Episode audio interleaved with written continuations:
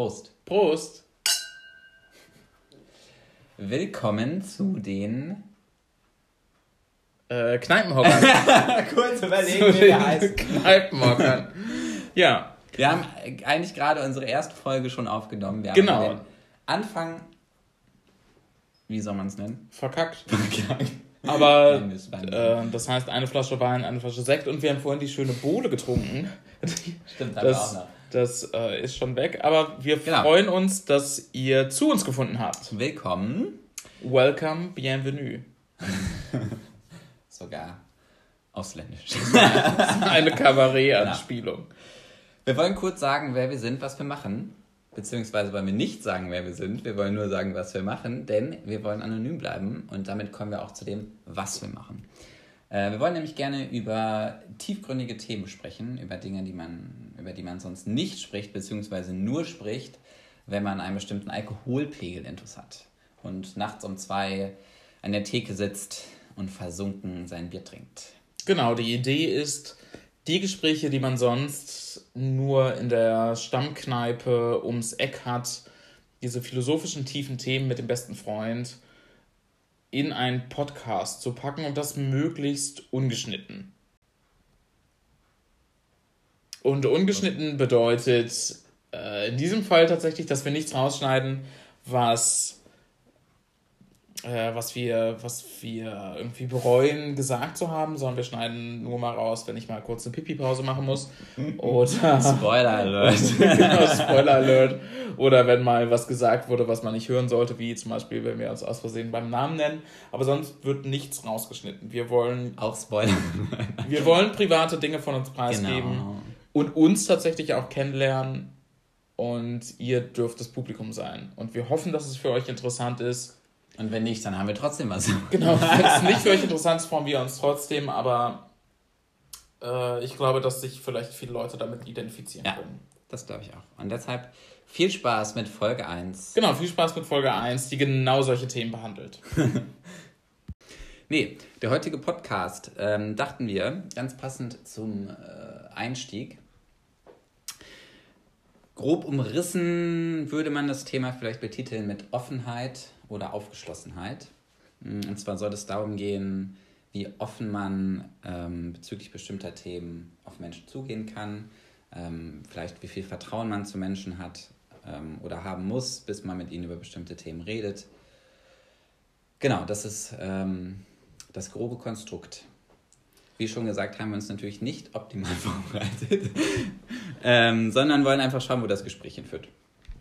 Genau. Oder der Sekt. Und tatsächlich ist das Thema nicht nur als Eröffnung für so ein, für so ein Podcast-Format ja ganz gut, ähm, weil es hier ja um Offenheit geht. Also wir reden ja über Themen, über die wir vielleicht sonst nicht vor einem Publikum reden würden, sondern das Thema passt ja auch eigentlich ganz gut zu uns, weil wir auch nicht mit jedem über alles reden.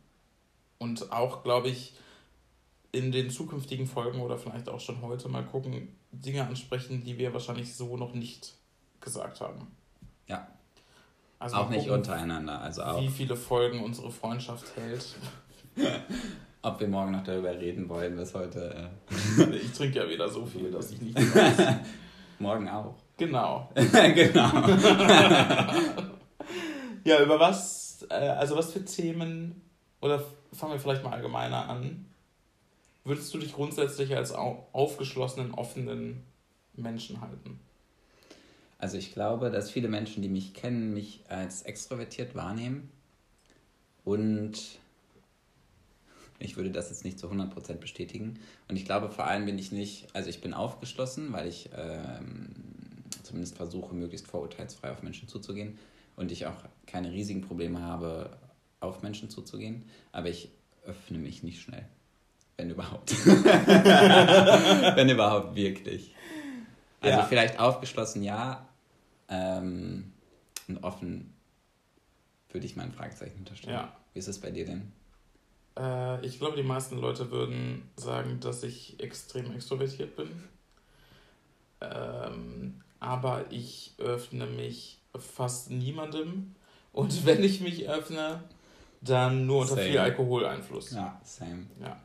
Vielleicht haben wir auch so die Idee bekommen. Vielleicht stellen wir auch während diesem Podcast fest, dass wir ein, ähm, eine ungesunde äh, Beziehung zu Alkohol haben. Das nächste Thema wird Alkoholismus. Mit unseren Therapeuten zusammen. Genau. Äh, nee, aber es ist tatsächlich so, dass ich meistens, also wenn ich was sage, also was an emotionale Themen oder an mich gebunden ist, mhm. Muss ich entweder so, na, nicht übersättigt, aber ich muss entweder so die Schnauze voll haben, dass ich denke, ich muss es jetzt ansprechen, sonst geht es nicht weiter.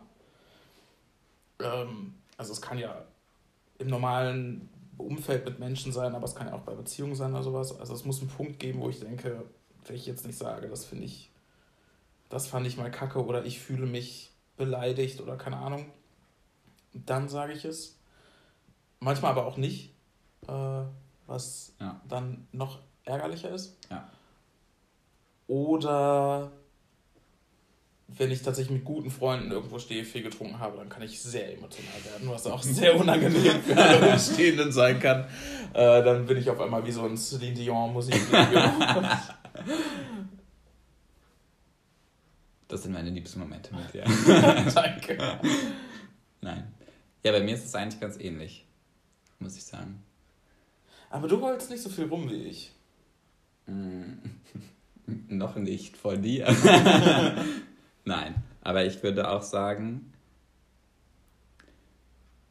dass es vielleicht ganz gesund ist, wenn man öfter mal rumhält. Das finde ich auch, aber ich lerne trotzdem nichts draus. Also man könnte das Rumheulen ja auch umgehen, indem man einfach, weiß nicht, ich könnte, ich glaube, ich könnte viel mehr innere Konflikte umgehen, wenn ich äußere Konflikte ja. ansprechen würde. Ja. Also, weil ich auch jemand bin, der sehr viel ähm, Worst Cases im Kopf hat und sehr viel überdenkt und reflektiert. Und ich glaube, wenn ich einfach mal Leuten sagen würde, war das so gemeint oder nicht gemeint, statt in meinem Kopf immer zu denken, die finden die scheiße und wollten auf dir rumhacken, mhm. dann könnte ich wahrscheinlich ja. viel Konflikte aus dem ja. Weg räumen, die ich sonst äh, nur in meinem Kopf austrage ja. die ganze Zeit. Das glaube ich auch. Ich, also objektiv denke ich das nämlich auch die ganze Zeit und ich beneide eigentlich auch Leute, die das können. Dass, die das, das so ausblenden können. Ja, einfach das, nee, nicht ausblenden, sondern die offen, Sachen offen ansprechen können, ohne Probleme. Ja, ich frage mich nur immer, aber kennst du solche Leute und findest du die sympathisch? Das ist halt das Ding. Ich beneide diese Menschen, aber wenn mir das passiert, also wenn sich auf einmal ein Mensch mir öffnet, dem ich mir jetzt nicht so nahe fühle, dann denke ich mir auch WTF. Und ich finde es irgendwie ein bisschen, also vom Gefühl her, ähm, sozusagen wie soll ich es beschreiben, albern, könnte man vielleicht sagen, dass sie das jetzt machen. Und ich kann es nicht so ganz Dass sie nehmen. dir ihre Gefühle aufbürden, genau. obwohl du nicht so ein gutes Verhältnis zu ihnen ja, hast. Genau. Ja, genau. Und das ist halt das Ding. Ich weiß, also ich nehme das wahr, dass ich mich so fühle. Ich weiß nicht, warum das so ist. Und ich weiß auch, dass es ja eigentlich okay ist, wenn man, wenn man so offen ist. Aber ich kann damit auch nicht umgehen. ich also, halt auch nicht. Ich denke dann auch, okay. Schade, dass dein Haustier gestorben ist. Und das, das, hat gar nicht, also ich glaube, es hat gar nicht so viel damit zu tun, dass man keine ähm, keine Empathie oder sowas hat. Also ich kann schon verstehen, warum Leute traurig sind, wenn ihnen was Trauriges zustößt oder so. Das ähm, ist ja nachvollziehbar. Aber ich finde zum Beispiel immer, dass es nicht sinnvoll ist, Leuten, wenn sie dir ihr Herz ausschütten, sowas zu sagen wie, ich habe das auch schon mal erlebt, mach einfach das und das oder sowas. Weil ich immer finde, dass man nie genau dieselbe Experience mhm. hatte. Ja. Also als ich zum Beispiel auch einen schweren Krankheitsfall in meiner Familie hatte und Leute haben danach mir immer ihre Horrorstories aus ihrer Familie erzählt, dachte ich, das bringt mir nichts. Also es ist schön, dass ihr Dank. damit irgendwie umgehen konntet und dass das gut oder schlecht ausgegangen ja. ist. Es ist schön oder schlimm für euch, aber es bringt mir nichts, weil es ja am Ende was anderes ist. Ja. Also wenn ich, also ich, Leute haben mich halt gefragt, wie es wie es mir oder meiner Familie geht und ich habe ehrlich geantwortet und dann kam halt, ähm, also fand ich es albern, dann die eigenen Schicksale zu sagen, ja. äh, aufzuzählen, weil ich denke, ich will auch mit euch gar nicht darüber reden. Ihr habt nur gefragt und ich wollte es sagen, weil, weil zum Beispiel auch auf der Arbeit dazu führen kann, dass ich mal nicht arbeiten kann oder so. dass es einfach offen ist, aber ich will nicht, also ich, ich will euer Mitleid nicht und ich ja. bin ja auch nicht davon betroffen, nur indirekt betroffen. Aber ich weiß, dass meine Familie euer Mitleid auch nicht will und dass es auch keinem hilft und dumme Ratschläge auch nicht helfen. Ja. Und deswegen bin ich auch so, dass ich denke, wenn Leute auf mich zukommen mit sowas, dann kann ich auch nur sagen, es ist gerade eine schlimme Zeit für dich, ich komme da durch. Aber ich finde es komisch, dann zu sagen, so. Also manche Leute knien sich dann ja so rein, ja. weißt du? Das Problem ist, glaube ich, dass viele dann nicht wissen, was sie sagen sollen und dann halt direkt damit anfangen, weil sie denken, es wäre ja, jetzt würde es gut, wenn man, wenn man sagen würde, dass man selber schon vielleicht ähnliche Situationen erlebt hat und auch drüber weggekommen Ja, ich kann es auch verstehen, weil es ja auch irgendwie, also Schweigen ist immer komisch, glaube ich, ja sowieso und deswegen mhm. wollen Leute einfach reden und wenn man über was reden kann, dann, ja, ich meine, wenn es jetzt in einer Bar bei mir ist immer die Bar das gesündeste Setting irgendwie. Aber ich meine, wenn man sehr gut befreundet ist und man hat ein ähnliches Schicksal, dann kann ich das verstehen, sich darüber auszutauschen. Aber ich finde es immer komisch, wenn dann wildfremde Leute mir irgendwas erzählen. Austauschen ist ja auch was anderes. Genau. Das. Und das finde ich dann komisch. Ja. Aber ich äh, öffne mich auch ungerne, weil, glaube ich, das Außenbild von mir nicht immer mit der Innensicht mhm. von mir übereinstimmt und ich nicht will, dass zu viele Leute die Inneneinsicht in mich haben, mhm. sondern mit der Fassade, die ich über die Jahre aufgebaut habe, ganz zufrieden bin. Ja. Wobei ich glaube, dass das vielleicht sogar, also ich will das jetzt nicht auf alle projizieren, aber ich glaube, dass das was mit Sexualität auch zu tun haben kann. Mhm. Dass man es gewohnt ist, eine Fassade aufzubauen und was darzustellen, was man eventuell nicht ist. Mhm. Also, wenn man Weil du homosexuell bist, meinst du jetzt? Genau, wenn du als closeted Gay Guy irgendwie in so einem kleinen Dorf groß wirst, bist du halt gewohnt, schon von Anfang an so eine gewisse Rolle zu spielen. Also nicht geouteter, schwuler Junge. Genau. Und wenn du dann, also selbst wenn du dann dein Outing hattest und mit Leuten sprichst, hat man, glaube ich, immer noch. Äh, also ich habe kein Problem mit Stereotypen. Ich bin teilweise auch sehr stereotyp. Aber ich glaube, ich bin jemand, weil du mich sehr gut kennst und weil wir auch oft irgendwie zusammen besoffen irgendwie ähm, rumheulen. Naja, ich heul dann rum und du stehst dann neben und trinkst dein Bier und weißt nicht, was du machen sollst. ich höre es mir an. ähm, aber ich glaube, das ist etwas, was viele Leute nicht erwarten würden, tatsächlich. Ich glaube, mhm. viele denken eher, dass ich. Also, wenn Leute schlecht von mir denken, glauben sie, glaube ich, äh, glauben sie, meine ich, dass ich äh, arrogantes, äh, ziemlich selbstbewusstes Rampenschwein bin, eine Rampensau bin. Mhm. Was zum Teil auch stimmt, also ich bin ja eine Rampensau. Aber du kannst mich das ziemlich gut. Halt ich glaube, ja, ich ja. bin nicht sehr selbstbewusst und nicht sehr arrogant. Ja. Was ich noch äh, zu dem, was du vor fünf Minuten gesagt hast, kurz sagen wollte, wir können, äh, ich schließe dann da an, aber eine Sache noch, bei dem, ähm, wenn man quasi Gespräche führt und die Person von sich selber erzählt, von der Erfahrung, die sie gemacht hat und die sie damit vergleicht und sagt, ich habe die auch überstanden. Ich ähm, mache ja, ich mache eine Ausbildung im medizinischen Bereich, äh, nur kurz zur Erklärung, und dann nimmt man auch Kommunikation und sowas durch. Und äh, da heißt es halt auch ganz oft, dass man, dass es halt auch hilfreich sein kann, einfach Schweigen auszuhalten. Mhm.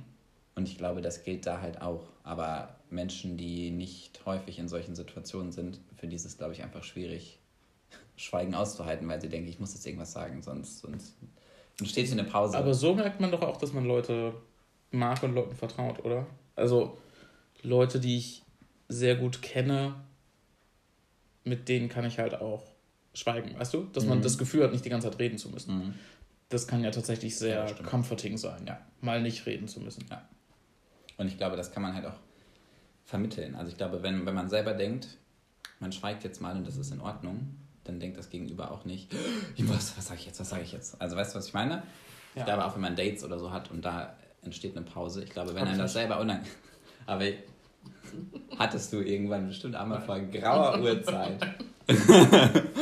ähm, dann denkt man das, glaube ich, auch, wenn man das selber denkt, denkt das, glaube ich, auch das Gegenüber. Aber wenn man sich selber zurücknimmt und sagt, es ist jetzt auch in Ordnung, wenn wir mal kurz nicht reden mhm. und den Moment genießen, kommt das, glaube ich, beim Gegenüber auch an. Und zu dem anderen. Ach so. Ich kann jetzt natürlich keine Sicht davon vermitteln, wie es ist, kein Junge zu sein, der nicht geoutet ist in einer kleinen Stadt weil das auch ein großer Punkt ist, den wir gemeinsam haben. Ähm, also schwul zu sein. Ähm, Mit 50 Jahren Unterschied. Nicht ganz, nicht ganz. nicht ganz. ähm, aber ich glaube, dass das Problem viele Menschen haben und dass es nicht unbedingt daran liegt. Dass es höchstens vielleicht ein Faktor war, der das nochmal ein bisschen versteckt hat. Ich glaube, dass viele auf jeden Fall natürlich eine Fassade aufbauen und äh, wenn man jetzt mit solchen komischen, ich will jetzt nicht so fachlich werden, aber wenn man mit so Sozialisationstheorien kommt und Goffman und so einen Scheiß liest und jeder Mensch baut eine Fassade auf und hat eine Maske und es gibt ein Backstage, also es gibt so Sozialisationstheorien, die tatsächlich sehr mit dem Theatergenre auch arbeiten und sagen, es gibt sowas wie ein Schauspiel. Man hat eine Maske und ein Kostüm, mhm. ähm, weil man durch Kleidung ja zum Beispiel auch ausdrücken möchte, wer man ist ja. und man will was ausstrahlen, ja. was viele ja auch vielleicht als Kompensation für was benutzen. Also ja, ich glaube, das haben viele. Ich glaube aber trotzdem, dass ähm, man als äh, sexuelle Minderheit oder Minderheit allgemein nochmal anders vielleicht denkt. Ich glaube, das reflektiert man nicht immer. Also ich reflektiere das ja jetzt auch nicht die ganze Zeit. Ich, mhm. In jeder Interaktion, die ich mache, denke ich ja nicht mit, oh nein, du hattest vor, keine Ahnung, 15 Jahren, 10 Jahren dein Coming Out. Wie furchtbar. Das denkt man ja nicht Sehr immer mit. Aber ich glaube, dass einem gewisse Verteidigungsmechanismen vielleicht äh, inhärenter sind als bei anderen Leuten. Mhm. Weil du weißt, das sein, dass ja. sich öffnen manchmal auch gefährlich sein kann. Weil du wirst mir sicherlich zustimmen, wenn, also ich komme nicht sofort in eine neue fremde Gruppe von Menschen und fall mit der Tür ins Haus. Ja. Und sage, ja, das kenne ich. Törö, hier ist mein Freund, ähm, wollen wir Regenbogen, Regen austauschen. Wobei ich sagen würde, bei dir, also bei mir nehme ich das auch ganz stark wahr, dass ich sehr, dass ich mich unterschiedlich verhalte und unterschiedlich auftrete, je nachdem, in welcher Gruppe ich bin. Aber bei dir würde ich sagen, ist das viel weniger als bei mir. Zumindest was meine Erfahrung ist. Aber, Aber ich treffe ja, also, wir sehen dann siehst du mich vor fremden genau, Menschen. Ja. Also, wenn du deine Freunde einlädst, siehst du das, die ich noch nicht kannte. Das Zum wäre Beispiel, so eine Situation. Aber da kannte ich niemanden, da war es mir egal. Da ja, also mega. wirklich. Also ich ja, wenn ich zu dir zum Geburtstag komme ja, und ich sage dann, ich ja, ja. bin übrigens homosexuell, wenn ich dann rausgeschmissen werde, wäre es ein bisschen komisch. Das stimmt, aber ich glaube, ich könnte es halt trotzdem nicht. Also wenn ich, ich kenne ja jetzt viele von deinen Freundinnen und Freundinnen, aber wenn ich zu dir kommen würde zum Geburtstag und ich würde ganz wenige kennen, dann hätte ich, glaube ich, trotzdem nicht das Gefühl. Also beziehungsweise ich, ich hätte vielleicht objektiv das Denken, ich will jetzt so sein, keine Ahnung, ich bin jetzt ich sozusagen, mhm. aber ich glaube, ich könnte es praktisch nicht umsetzen. Ich habe auch also tatsächlich ein bisschen mehr ähm, so eine, äh, wie soll ich sagen, äh, nicht so eine Ich scheiß drauf äh, Einstellung, aber mit den Jahren. Ähm, Stimmt, vielleicht fehlen mir einfach noch ein paar Jahre.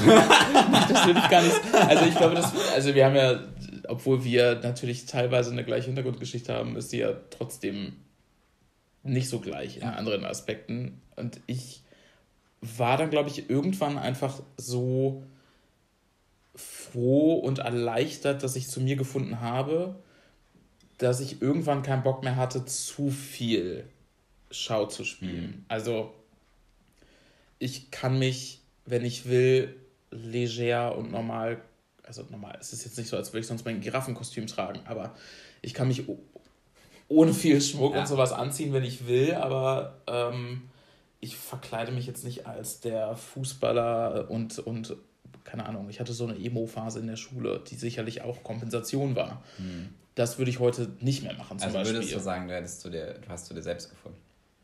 Ja. Was aber immer noch nicht heißt, dass ich möchte, dass Leute mich kennenlernen. Nicht wundern, nicht Also mich, mich kennenlernen, weißt du, ja. was ich meine? Ja. Weil ich, also...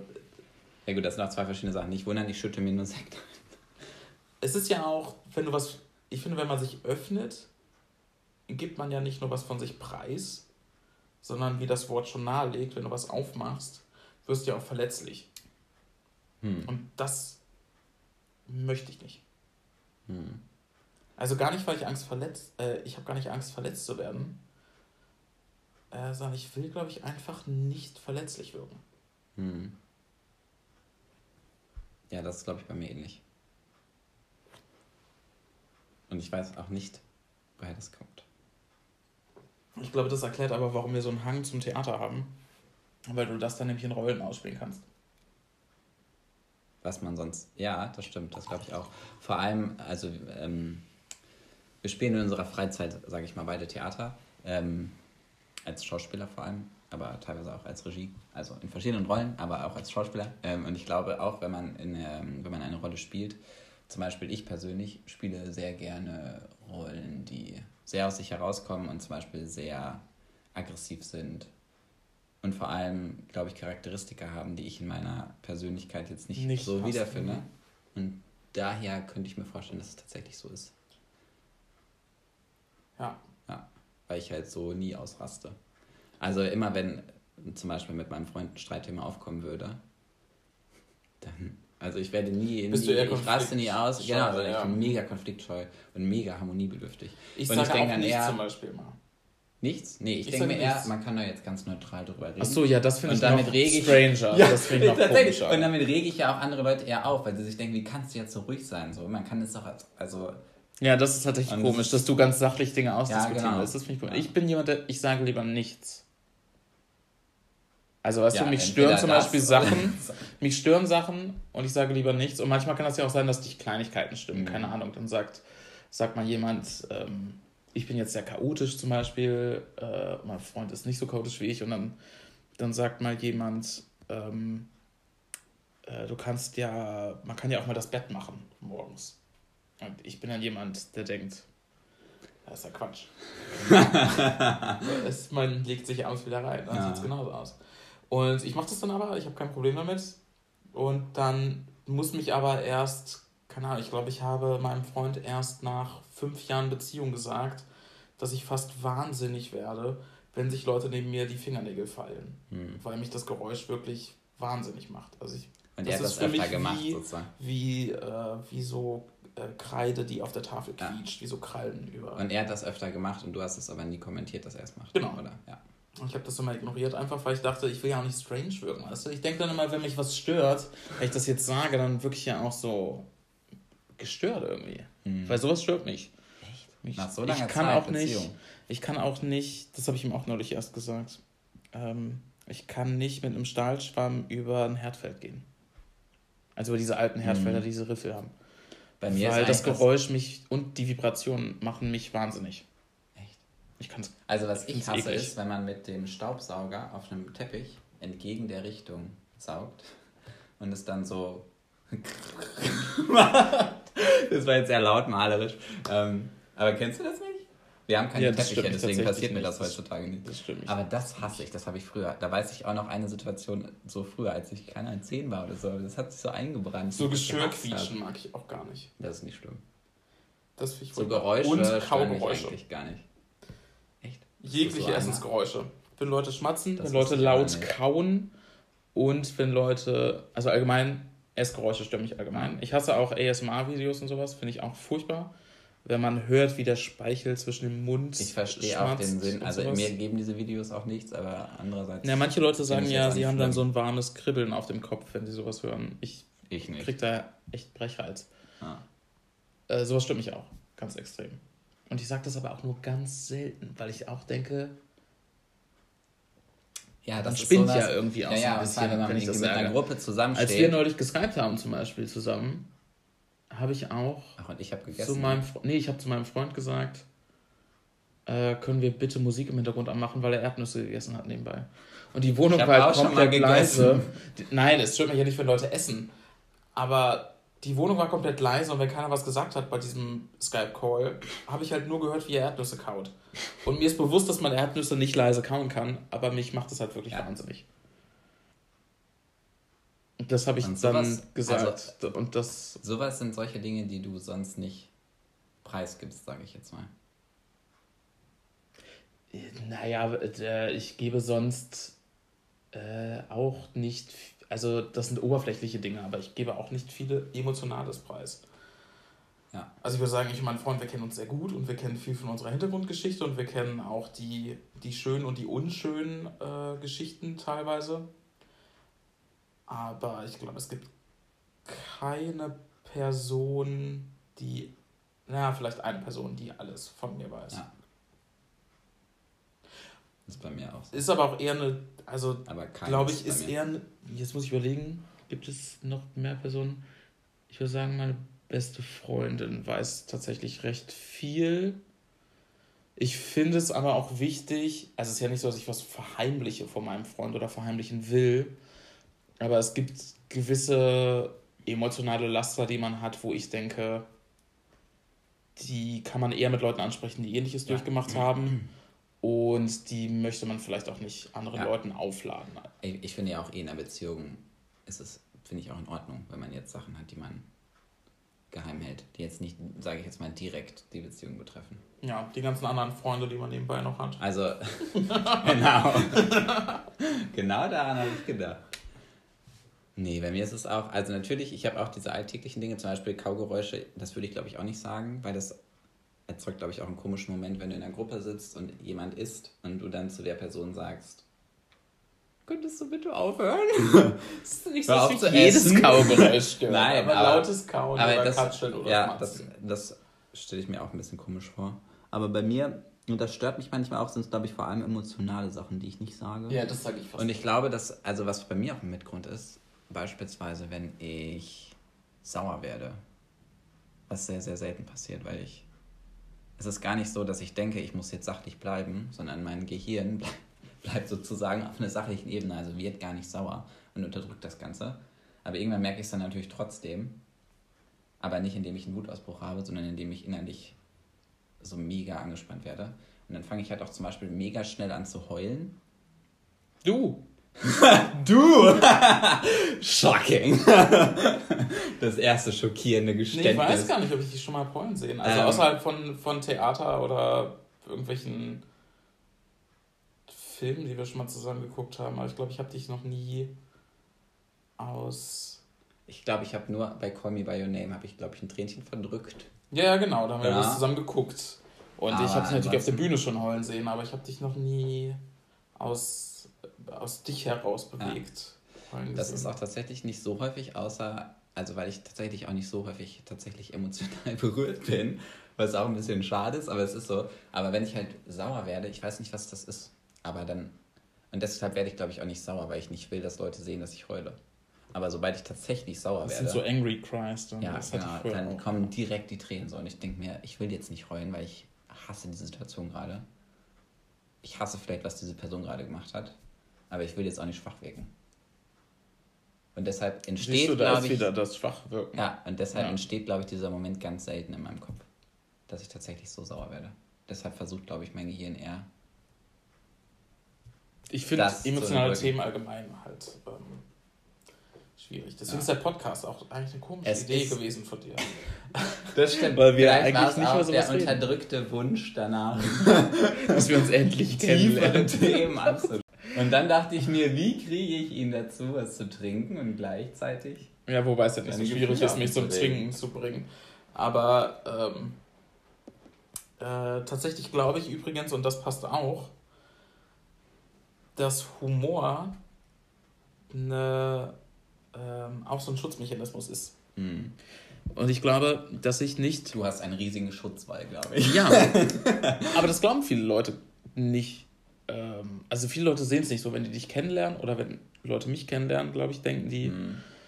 ähm, mega selbstbewusst, lustig, Sunshine and Rainbows das ganze Leben lang und ähm, das will ich auch, dass sie das denken, aber es ist ja nicht so. Ich glaube, ich hätte nicht mir so einen riesigen Vorrat an Humor aufgebaut, wenn ich sorgenfrei durchs Leben gegangen wäre. Mhm. Vor allem die Sorgen, die du dir wahrscheinlich selber gemacht hast, die gar nicht real existent waren. Ja, Humor kann ja auch, also allgemein Humor kann natürlich ein Ablenkungsmanöver sein und sowas sein wie Look over there. dass, du, dass du sagst, äh, ich lenke von Problemen ab, indem ich eine Pointe mache Ja. und dann ist der Fokus woanders. Humor kann auch dazu dienen, anderen Leuten Angriffspunkte wegzunehmen. Mhm. Also wenn ich Ja. Wenn ich schon bevor jemand etwas sagt, einen Witz darüber mache, dass, keine Ahnung, meine Haare lichter werden und die Kilos immer mehr das werden. macht man ja auch bei Stand-Up-Comedy. Genau. sowas. Da fängt man ja Ähm, auch damit an, sich selber. Du, dadurch kannst du einfach anderen Leuten das Futter irgendwie rausnehmen. Und ähm, das funktioniert ganz gut. Bisher habe ich ganz gute Erfahrungen gemacht. Bisher habe ich ganz gut damit gefahren. Also ich würde sagen, ich bin im alltäglichen Humor ja auch jetzt nicht so ähm, auf Level 100 hochgelevelt wie du. Ich hatte kein Geld dafür, mir die ganzen äh, Sachen zu kaufen. Ich bin nicht so im Gamer-Geschäft, deswegen weiß ich nicht, wie man das nennt. Diese, ich kenne nur In-App-Käufe, aber die meine ich. Ja, du bist noch nicht auf Level 60. Wie man sieht, habe ich nicht so guten Humor im alltäglichen äh, ähm, Leben. Nee, aber ähm, ich glaube es auch, dass das so ist. Und dass man auch durch Humor, glaube ich, manchmal Sachen sagen kann, die man sonst nicht sagen würde. Ja. Und dass man sich manchmal versucht, dadurch mitzuteilen, weil man eben das, Das ist nicht so direkt sagen würde, aber trotzdem. Ich glaub, zum Beispiel mit Kaugeräuschen. Wenn man sagen würde, oh, du kaust aber laut, dann, dann ist das besser, als wenn man sagen würde, irgendwie, ich habe schon mein Ja, ganzes das Leben Probleme mit. Ja, ich habe schon mein ganzes Leben Probleme. Also, mein ganzes Leben Probleme mit Kauen, ja. ne. Äh, aber ich hatte nie Probleme mit Schlucken. Ähm, Möchtest du noch Sekt? Ach ja, gerne. okay. ähm, ich, ich glaube aber zum Beispiel, um kurz ernst zu werden, um kurz ernst zu werden, ich glaube tatsächlich, dass wenn ich nicht der Klassenclown gewesen wäre, wäre ich noch ein noch größeres Mobbing-Opfer gewesen, als ich so schon Hm. äh, war. Warst du auch der Klassenclown? Ja, Ich auch. ja, natürlich war ich der Klassenclown. Ich glaube fast, naja, das ist jetzt ein Stereotyp, aber ich würde sagen, Schwule, ne? fast jeder Gay Guy wäre entweder Mhm. der extrem Introvertierte, der lieber nichts Mhm. sagt und mit ein paar Freundinnen befreundet ist, oder der Klassenclown. Genau, fast, fast jeder. Ja. Und das würde natürlich auch deine These bestätigen, dass vielleicht ähm, Menschen, die zu sexuellen Minderheiten gehören, irgendwie ist in der Hinsicht. Ja, weil du einen Schutzwall aufbaust. Ja. Es gibt ja auch einen gewissen inhärente äh, Homophobie, die dir anerzogen Ja. wird. Das heißt, du wirst schon eh mit dir selbst unzufrieden und dann mobben dich noch andere Leute. Äh, oder vielleicht, während du noch in einer sexuellen Findungsphase bist, sagen Leute, ey, du Schwuchtel, und du weißt selber nicht, ob das zutrifft Mhm. oder warum beleidigen mich Leute für etwas, zu dem ich vielleicht noch gar nicht gefunden habe. Hm. Und dann ist natürlich die einfachste Möglichkeit, Crowd-Pleaser und People-Pleaser zu sein, Leute zum Lachen zu bringen. Ja. Das schützt einen nicht vor jeder Attacke, aber es schützt einem vor sehr viel. Und gerade selbstdegradierender Humor schützt einem vor extrem viel, weil es Leuten nicht Spaß macht, sich über Leute lustig zu machen, die sich über sich selbst lustig Mhm. machen. Also wenn ich mich selbst zum Otto mache,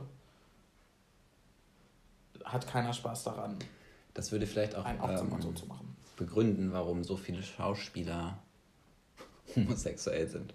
Oder ja doch.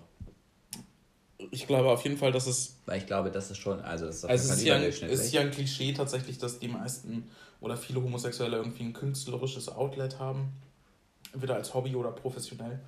Und ich glaube, dass es schon damit zusammenhängt, dass es denen leichter fällt, sich in Kunst, was ja immer ein Schutzfilm ist, emotional auszudrücken. Ja. Also meine Erfahrung ist das auch, dass das tatsächlich so ist. Ich habe gekleckert. Ich nehme einfach meinen Schal. Es geht schon los. Gleich liegt das erste Glas auf dem Dann habe Boden. ich noch ein bisschen Sekt für den Heimweg, wenn ich das in den Schal habe. Wer sind denn so Menschen, denen du dich eher emotional öffnest? Mm, Sind das vor allem Freunde oder vor allem Familienmitglieder? Nee, Oder? Familienmitglieder fast gar nicht.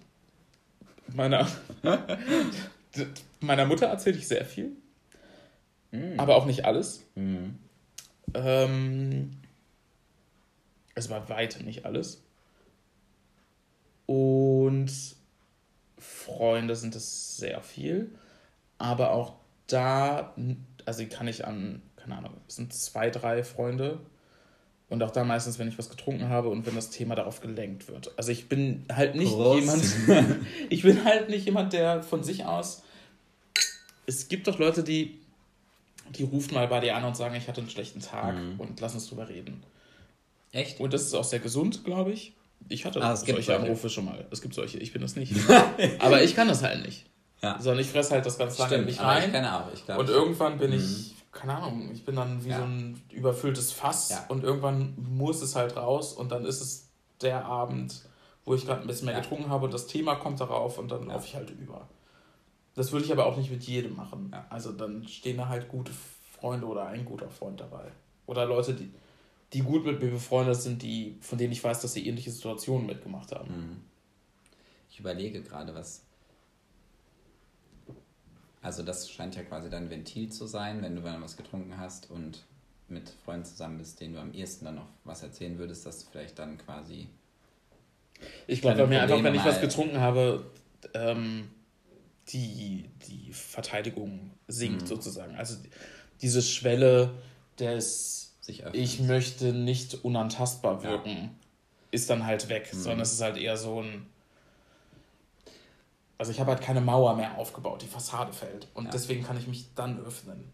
Das heißt ja nicht, das will ich kurz sagen fürs Protokoll. Das heißt ja nicht, dass ich. Schreibt dass mit, ich, schreibt mit. Das heißt ja nicht, dass ich jede Woche trinke, um heulen zu können. Das ist ja nicht so, dass ich immer, immer, immer ganz traurig Thema. in Kneipen sitze und, und Leute voll heule, sondern es ist halt einfach tatsächlich so, dass ich halt von mir aus nicht sonst irgendwie diese Mauer runterfahren kann. Was auch ungesund ist auf jeden Fall. Ja. Aber ich überlege auch gerade, was mein Ventil ist.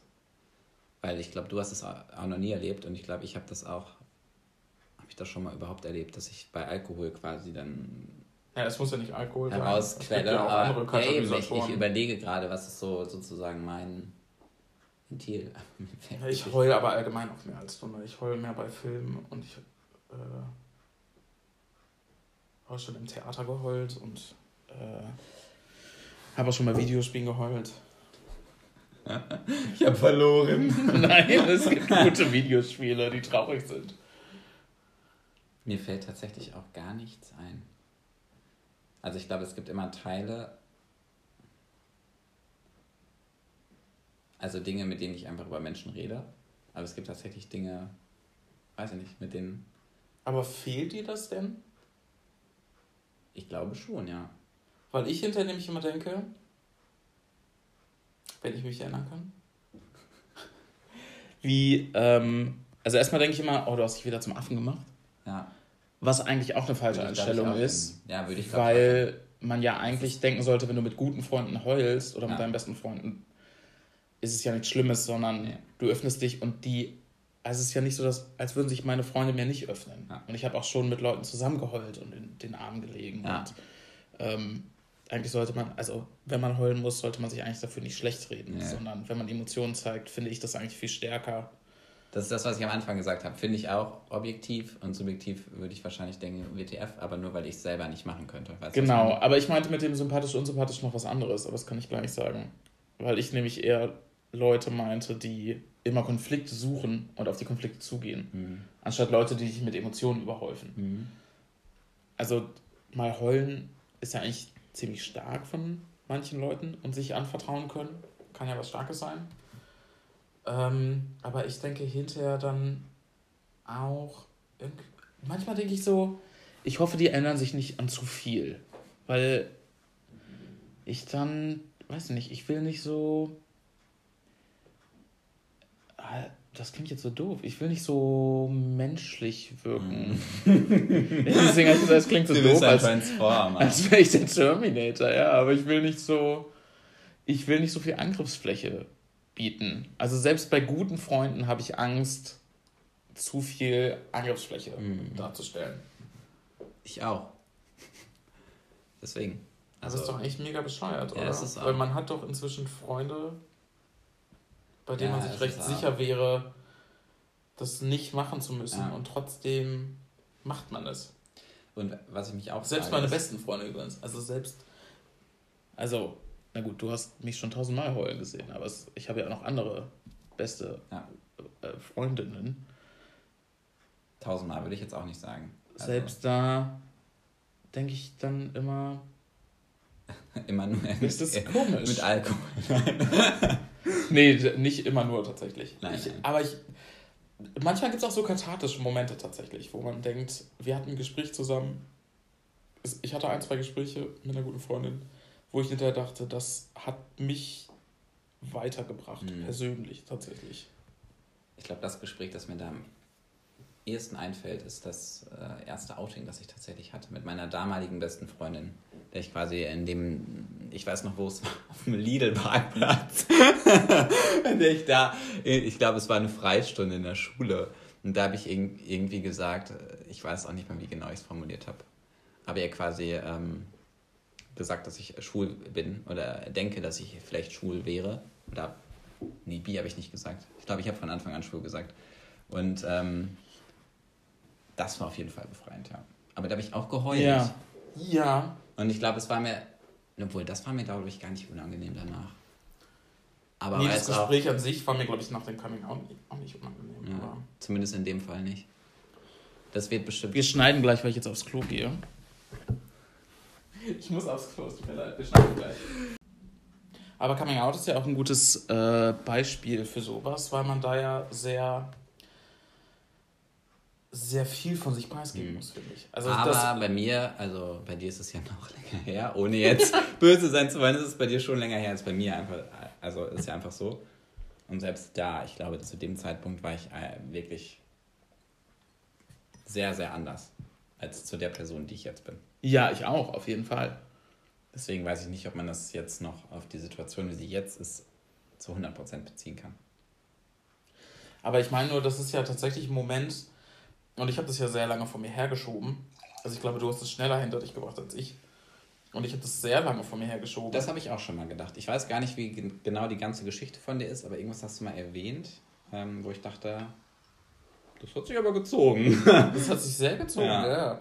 Und ähm, das ist halt auch ein Moment für mich gewesen, wo ich dachte, du musst halt, ähm, du musst halt schon die Hosen runterlassen irgendwie. Mhm. Weißt du? Und ich bin jemand, der ja sehr gerne Dinge plant und durchstrukt, also nicht, nicht räumlich, ich. Aber im, im Kopf, er ist Dekorateur. Im Kopf bin ich jemand, der gerne ähm, sich auf Situationen vorbereitet. Und dieser Tag, wie ich ihn dann vorbereitet hatte, lief auch nicht ideal. Und ich fand es dann echt schwierig, ähm, das zu machen, weil man auch komplett diese Fassade runterhauen muss und, und ja auch Dinge sagen muss, die, was nicht, ich finde so ein Coming Out bietet einfach sehr viel Einblick. Weißt mhm. du, heterosexuelle Leute müssen kein Coming Out haben. Ja. Die müssen nicht, müssen nicht zu ihren Eltern gehen und sagen, ich habe übrigens gerne Sex mit Mädchen. Also ja. Männer jetzt. Und Frauen müssen nicht sagen, ich habe übrigens gerne Sex mit Jungs. Ja. Aber alles, was davon abweicht, muss ja so ein, also das, dass man Leuten seine sexuelle Präferenz sagen muss, ist schon was, wo du ja, das ist auch so ein gestellter im wörtlichsten Sinne irgendwie die Hosen runterlassen ja. musst und was auch so, wo du nie weißt, was für Ängste bei deinen Eltern oder Verwandten mitschwingen könnten und wo du nie weißt, wie Leute darauf reagieren. Gerade wenn du aus, einem, aus einer Kleinstadt oder einem kleinen Dorf ja. kommst, weißt du nie, wie Leute darauf reagieren. Und das habe ich so lange wie möglich von mir hergeschoben. Das wird bestimmt auch nochmal Thema, könnte ich das mir gut vorstellen. Das wird auch Thema, ja. ja. Und da liegen wir uns wieder heulend in den Armen dann. Ich glaube auch.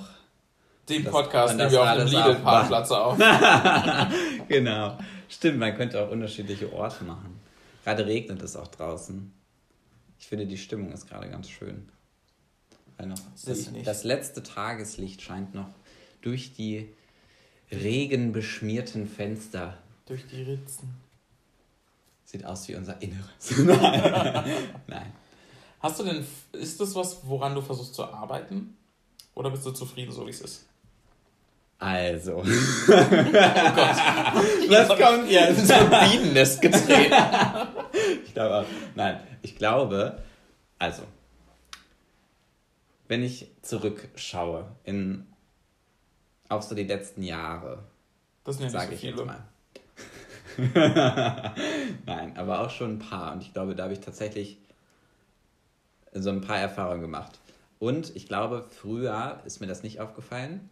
Und ich glaube, ich hätte, ich wäre auch früher, hätten wir jetzt diesen Podcast, keine Ahnung, vor fünf Jahren gemacht oder vier Jahren, wäre ich nicht so reflektiert gewesen wie heute, dass ich sagen mhm. könnte, ich bin nicht so offen und ich habe nichts, wo ich mein Innerstes rauslassen kann und so. Ähm, Und das ist, glaube ich, jetzt schon anders. Und ich glaube, ich nehme mittlerweile auch wahr, wenn ich äh, Momente habe, wo ich vielleicht das habe, was mich jetzt wirklich stört oder was mich bewegt oder emotional mitnimmt und ich es jetzt nicht kommuniziere mit jemandem. Aber ich bin noch nicht so weit, dass ich sagen könnte, ich mache es auch. Also mhm. Also ich glaube, ich, ich glaube, ich äh, arbeite daran, indem ich es mir immer mehr bewusst mache, aber ich bin noch nicht an dem Schritt, wo ich mir sage, ich mache es jetzt halt auch einfach. Weißt du? Ja. Ah. Deswegen, äh, wenn man dieses Bewusstwerden als Arbeiten äh, definiert, dann würde ich schon sagen, dass ich daran arbeite. Mhm. Weil ich auch merke, dass es mir, glaube ich, nicht gut tut, dass ich das mache. Ja, ich glaube, das ist, ist ein wichtiger Schritt zu reflektieren, was es mit einem selbst macht eigentlich. Ja. Also das war auch das, wo ich vorhin, wenn man darüber reflektiert, dass man vielleicht mal irgendwie jemanden aus Versehen das Herz ausgeschüttet hat, als man vielleicht ein zu viel getrunken hatte, wenn man dann merkt, dass einem das aber geholfen hat, sich mal auszuschütten, ja. äh, reflektiert man auch, ob man das nicht tatsächlich mal ernsthaft machen sollte. Ja. Gibt es, gibt es etwas, was du noch nie jemandem anvertraut hast? Ja. Du bist eigentlich. Eine Menge Dinge. genau. Ich bin eigentlich heterosexuell. Du bist eigentlich heterosexuell. Nein, also es gibt, ähm, ja, es gibt viele Dinge. ich bin kein, kein Mörder oder keine Ahnung. Es sind nur persönliche Dinge. Aber ähm, ich glaube halt, viele Dinge, die man ja erlebt hat, hängen ja mit einer Person zusammen, die dann natürlich davon weiß, dass man das erlebt hat. Weißt du, ja, was ich meine? Klar. Aber auch das würde ich jetzt, wenn ich. Also, wenn man das jetzt auch so sagt, hast du das schon mal einer anderen Person erzählt, die jetzt nicht diese eine Person ist, mit der das zusammenhängt, dann sind es sehr, sehr, sehr viele Dinge. Und wenn man jetzt nur die Dinge nimmt, die mit mir selber persönlich zusammenhängen, was aber halt rein vom Sinn her natürlich weniger sind, weil man fast alles mit anderen Personen macht, auch dann sind es noch Dinge. Dann sind es halt weniger Dinge. Aber ich glaube alles. Also ich glaube, ich habe sehr, sehr viele Dinge, die ich noch niemandem vertraut habe. Ja, glaube ich auch. Bei mir? Nein, bei mir. Bei dir selber, okay. Ja. Aber es gibt Freunde von uns, wo ich sagen würde, da weiß ich fast alles. Ja, will ich auch sagen. da fallen ja auch so direkt. Also ein Name fällt mir direkt Aber ein. Aber das ist doch. Ich finde es irgendwie faszinierend. Ich finde es. Also ich fühle mich dann immer so ein bisschen geehrt, weil ich denke, schön, dass du das Vertrauen mhm. hast in mich ist Tut mir leid, dass ich das nicht zurückgeben kann. ich dachte, das klingt jetzt so wie, das werde ich auf meinem anonymen Blog posten. Nein, das mache ich ja nicht, aber ähm, ja genau, vielen Dank, dass du das Vertrauen hast, aber ich kann es halt nicht zurückgeben. Ja, ist so. Also, und das hat nichts, nichts mit, mit Misstrauen dass zu ich, tun. Ja, dass ich dir, genau. Ja. Das hat nichts damit zu tun, dass, dass man denkt, dass Leute das weitererzählen oder, ja, was nicht, es hat, hat was mit was anderem zu tun, ich weiß nicht. Ja, mit einem selber halt, ne? Ja, wir sind, ja. wir stellen in dieser ersten Folge fest, dass wir sehr viel mit uns selbst beschäftigt sind. Was ich äh, überraschend fand bei dir, dass, also ich wusste, dass du deiner Mutter bestimmte Dinge erzählst, die ich meiner Mutter nicht erzählen würde, aber dass du auch sagen würdest, dass du schon sehr viel mit deiner Mutter teilst. Weil das ist zum Beispiel bei mir komplett anders. Also meine Mutter also weiß, glaube ich, gar nicht, was ich hier für ein Leben führe. Hält, das hängt aber auch damit zusammen, dass ich mit meiner Mutter recht viel Alkohol trinke. ähm, Achso, okay. Nein, aber ich, äh, ich telefoniere mit meiner Mutter sehr regelmäßig und ähm, ich hatte sehr viel Angst vor dem Coming Out. Das ist jetzt aber schon sehr viele Jahre her und äh, Wie viele Jahre genau? Äh, zehn. Ach doch, schon zehn. Dann war es doch eher, als ich dachte. Ich dachte, ich hätte irgendwas, ähm, hättest du mir mal erzählt, dass es. Aber nee, es ist genauso lange her, wie ich. Ich habe das Coming Out nur gehabt, weil ich eine Beziehung angefangen mhm. habe. Und Stimmt, dachte, die Beziehung könnte länger äh, anhalten. Dann deswegen muss ich mein Coming Out jetzt haben. Und auch deswegen habe ich gesagt, ich, ich ähm, drücke oft Situationen bis dahin, wo ich weiß, es geht nicht mehr. Weil ich auch das Coming Out dann hatte, unter anderem mit dem Hintergedanken, ich kann nicht also ich kann jetzt nicht mit meinem Partner zusammen bleiben die ganze Zeit und meine Familie und ja auch meinen Partner irgendwie vorenthalten und, die, ja. und irgendwie meine Familie anlügen ja. und den Partner nie mitbringen. Und das war dann so eine Situation für mich, wo ich dachte, ich muss es jetzt sagen. Vielleicht halt auch ganz gut. Also ich glaube, mir tut das immer gut, wenn ich sozusagen Dinge habe, die mich dazu zwingen, was nach außen zu tragen, was jetzt nicht. Ja, tatsächlich sind wir aber auch eine recht. Also insgesamt bin ich auch so erzogen. Ich glaube, ich äh, würde jedem aus meiner Familie ähm, kein Unrecht tun, wenn ich sage, dass wir alle so gestrickt sind, dass mhm. wir eher äh, angetrunken ja. erst über Emotionen sprechen und Wenn sonst überhaupt. gar nicht nee. über Emotionen sprechen. Vielleicht ist das auch ein Grund bei uns beiden, weil bei mir auch, also bei mir wird überhaupt nicht über Probleme gesprochen. Wir Außer streiten ganz, gerne. Ganz wir streiten gerne. Wir streiten und diskutieren gerne. Aber man spricht dann weniger über sich, sondern man streitet über Dinge. Also bei mir ist es eher so, was ich mm, so als also von Kind an für Erfahrung gehabt habe, ist, dass man nicht über persönliche Dinge spricht. Nee, das macht mir auch Sinn. Und ich habe aber die Erfahrung gemacht, dass Personen, die mir familiär sehr nahe standen, häufig entweder 0% von sich selber preisgegeben haben oder 100%. Also direkt mega drin waren und man könnte vielleicht cholerisch sagen. Nee, das kenne ich gar nicht. Und dann quasi die Emotionen hochgekocht sind, Doch, die sie eigentlich die ganze Zeit drin hatten. Und das habe ich nicht nur bei einer Person erlebt, sondern bei ziemlich vielen aus meiner Familie. Und vielleicht ist das auch so ein Grund, warum ich, ich eher so bin, dass der Topf ein bisschen zugehalten Aber hast du nicht vielleicht auch so ein Helfersyndrom?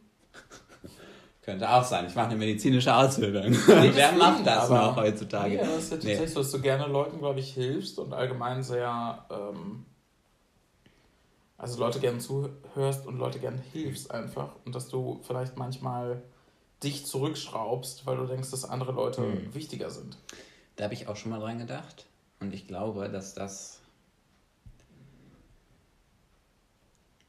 Jetzt gehen wir sehr weit zurück. Aber als ich ein Kind war, ähm, das ist nicht so weit. ich, bin, ich bin über 18. Nein, äh, ich bin 22. Ähm, aber als ich ein Kind war, da hatte ich, glaube ich, tatsächlich immer diese Rolle. Weil. Der Helfer zu sein. Ja. Weil sich meine Eltern geschieden haben und meine Mutter, glaube ich, nicht das ganz emotional verarbeitet hat und da immer quasi ein Problem in der Luft hing. Mhm. Und ich glaube, ich habe die Rolle in der Familie übernommen, beziehungsweise habe ich mich die ganze Zeit dafür verantwortlich gefühlt, dass es ihr quasi gut geht und es keinen Stress in der Familie gibt und, die Emotionen eben nicht so hochkochen, sozusagen. Äh, mit, also als ich drei war, haben sich meine Eltern getrennt. Genau. Und ich glaube, das habe ich auch die letzten Jahre eher reflektiert, also nachdem ich zu Hause ausgezogen bin, dass das so war. Und ich glaube auch deshalb, dass es auf jeden Fall für mich extrem gut war, von zu Hause wegzuziehen. Und auch nicht nur in die Stadt nebenan, mhm. sondern halt, ich wohne jetzt nicht mega weit von zu Hause weg, aber mit dem Zug, also, also eineinhalb Stunden ungefähr. Und in letzter mhm. Zeit war ich halt auch relativ wenig zu Hause. Und ich glaube, dass mir das schon gut tut dass ich von zu Hause weggekommen bin. Mhm. Und ich bin sehr froh darüber, dass ich das gemacht habe. Ja. Weil ich nur deshalb das reflektieren kann. Und es kann auch sehr gut sein, dass das auf jeden Fall bei mir davon kommt. Aber ja, ich weiß nicht.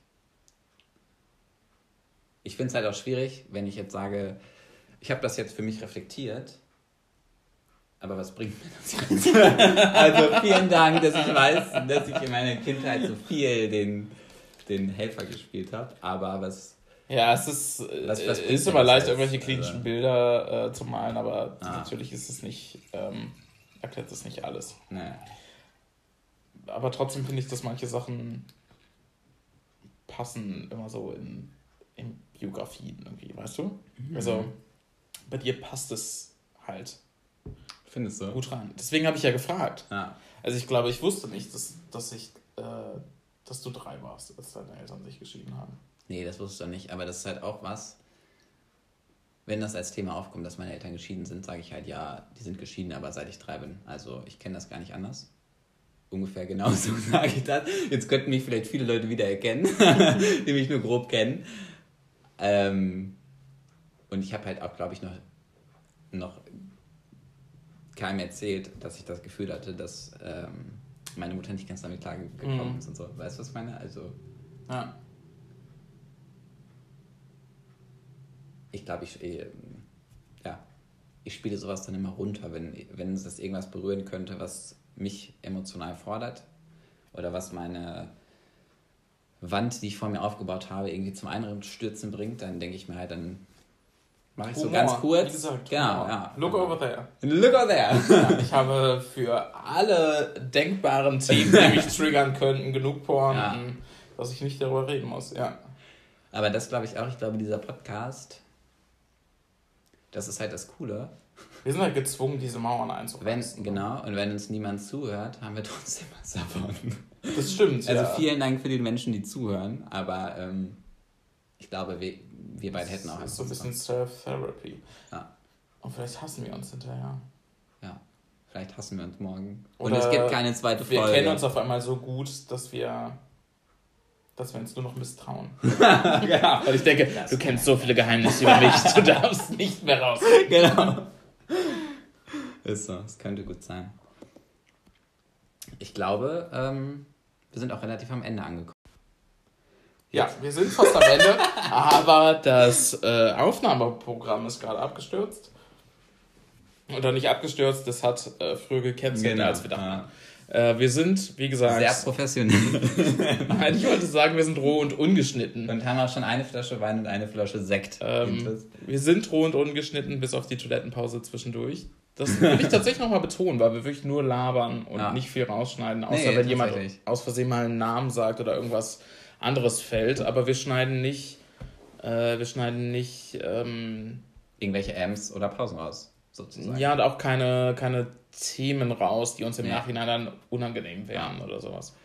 Deshalb haben wir am Anfang, glaube ich, auch null Reichweite, weil wir niemandem von unseren äh, Freunden oder Familienmitgliedern sagen können, dass wir diesen Podcast Genau, machen. wir machen keine Werbung. Wenn ihr uns erkennt, dann ähm, sprecht mich nicht darauf an. genau. Bitte, verheimlicht es. Verheimlichtes Freunden und Familie. Meldet es bei Spotify, damit es gespielt Sagt meiner Mutter nichts. Ja, bei mir, oh, ja, meiner Mutter jetzt bitte auch nicht nach dieser Folge. Aber wir ja hoffen, dass die Leute, die zugehört haben, vielleicht sich, äh, ja nicht sich wiedererkennen, vielleicht Spaß hatten, das Format vielleicht interessant finden, gerne ein Bier oder ein Wein oder ein Sekt mitgetrunken haben. Wir sind offen für Themenvorschläge. In Folge 2 kommen die Kontaktdaten. Genau, da gibt es dann unsere Usernamen auf Grindr. dann geht's richtig Das ab. ist eine schwule Dating-App, eine zur Erklärung. Nur zur Erklärung für Nur die. Erklärung. Falls ihr männliche Nacktbilder wollt. Meldet Falls euch ihr nicht in sofort an. Köln wohnt. genau. Da ähm, könnt ihr einfach auf die Straße gehen. ja, wir hoffen, es hat euch Spaß gemacht, Ja. hat euch unterhalten. Wir hatten auf jeden Fall, glaube ich, ein interessantes Gespräch Ja, ich glaube auch. Und freuen uns Ich habe schon. jetzt schon Sachen gesagt, die ich sonst zumindest fast noch nie jemandem erzählt habe. Also ich glaube, es könnte ganz interessant werden in Ja, Film. ich glaube auch. Für und uns- mit den nächsten Themen wird es vielleicht sogar noch krasser. Willst du, weißt du schon, was das nächste Thema ist? Wissen wir es schon? Willst du schon was teasern? Äh, ich glaube, ich habe Ideen, in welche Richtung es gehen könnte. Okay, Irgendwann mal. ich weiß nichts. Sowas wie das Ende. Ah ja. Das Ende von allem. Nein, von einem Aber nicht selber. in der zweiten Folge. Nein, nicht in der zweiten Folge. Genau. Erfahrt ihr dann nächste Woche. Vermutlich im Titel. Was kommt. Wahrscheinlich. Oder übernächste Woche? Übernächste Woche. Übernächste Woche. Übernächste Woche. Übernächste Woche. Ich würde Ja. natürlich gerne mit dir nächste Woche schon einen Podcast aufnehmen. Nein, wir machen ihn zweiwöchig, genau. Ja, genau. In wir machen ihn Wochen- zweiwöchig. Ähm, die Kneipenhocker, um das nochmal zu sagen, ist Ja. Der Name. Kneipenflair ist unser, ist unser Ziel, philosophische Themen am Tresen. Und wir hoffen, ihr hattet Mit Spaß. Nicht-Philosophen. Das hoffe ich auch.